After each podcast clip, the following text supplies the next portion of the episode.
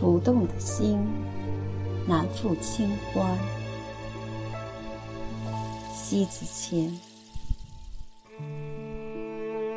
熙熙攘攘，纷纷扰扰，浮动的心，难复清欢。清欢处，隔离着一切蠢蠢欲动的狂躁。不同一个世界，自然竟被分明着拒绝。臭味相投的浮动，奔着利益而去，在他们那里，不是以淡薄的交往为基石，都难复清欢。一转身，只是有四个字贯穿这样的交往，无非就是心呀翻脸。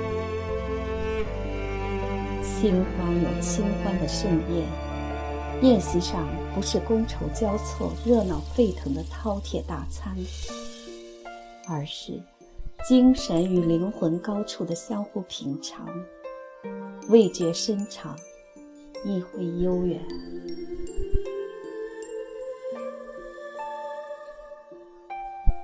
独欢自有独欢的惬意，活着不为谁而讨好。不为谁去取悦，这样的岁月最安好。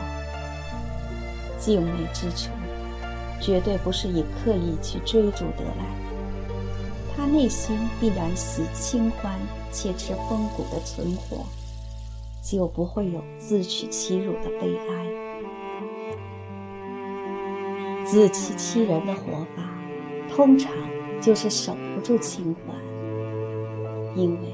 清欢有蚀骨的孤独，孤独太久，寂寞丛生。所以说，他们往往会一头奔着热闹处去寻觅欢乐。当繁华落尽，曲终人散后，这种要命的福星躁动着，觅不了一点宁静。于是。满袖哀愁，竟是油然感伤。你不要不承认浮动的心太凛冽，浮动的心就是灵魂的严冬。这个世界冷露了，肃凝了，你内心却也按捺不住了。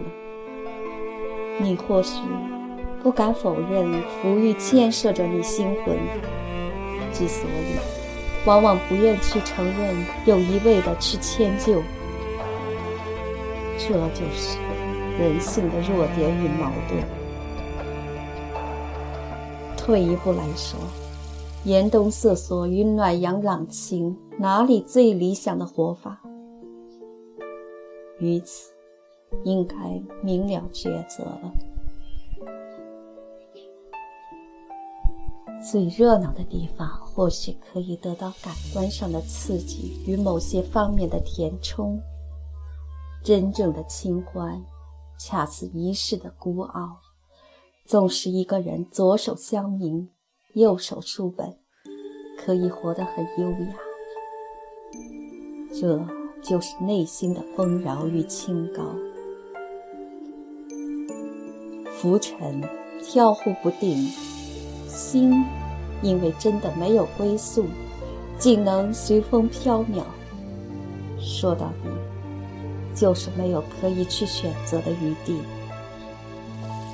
转过来说，人有思想，向往着安逸，只是因为太浮动，因此解脱热闹处去存放，从中渴求得到热闹处的容身。如此一来，投身于热闹的群体，所有的人性疏狂、浮欲与败坏，通过这一圈子的滋养，坏的有人比你更坏，不是他学会了你身上的坏，就是你吸纳了他更坏的精髓。这时可以证明，在浮动面前，你比他更狠，所以才更坏。为什么这样说？原因就是，一个浮动热闹到臭味相投的群体里，同样的习性，一定区分出谁能去驾驭谁来。你多坏都好，也一定有人会投喂于你，力挺于你。说白了，你坏到一定的程度，一定就会更惨败。所以，他希望你更坏。或许，他不是想去取缔这种坏，有可能就是希望你毁灭。所以，他只观望。清欢的心守得住在繁华灯红酒绿的推杯把盏，克制得住席上山珍海味。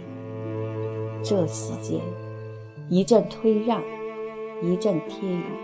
一阵大笑，然后沦陷，再然后权钱交易、阴谋诡计，污泥了最初的宁静。他们落到了落入囹圄才悔悟。拥有的物质世界愈大，性欢就愈容易失去。与此同时，也失去了世界。以浊为欢，以清为苦的人，在他们眼里，混淆着人生的欢快是从热闹翻腾中来的。乃至后来，才发现原来人生最静谧的心境，最理想的生活，来自于心灵的清欢呢。恐怕，到时迷失回不了原路了。当一个人感觉野菜的清香胜过了山珍海味，或者看出路边的石头也许比钻石更有魅力，或者觉得聆听林间鸟鸣比提笼遛鸟更令人感动，或者体会了静静品一壶茶比吃一顿喧闹的晚宴更能清洗心灵，这时的他就懂得了清欢。真正的博大精深了。林清玄的笔下曾有写这么一句话：“第一流人物是什么人物？第一流人物是能体会人间清欢滋味的人物。第一流人物是在污浊的人间也能找到清欢滋味的人物。眼清欢，见青山绿水。”耳清欢，听宁静和谐；身清欢，即见清凉净土；意清欢，方智慧明心。诗人苏轼有云：“细雨斜风作晓寒，淡烟疏柳媚晴滩。入怀清落渐漫漫。”雪沫入花浮无展，料如翠蒿似春盘。人间有味是清欢，清欢者，清淡的欢。与这个岁月，岂能说不悠长？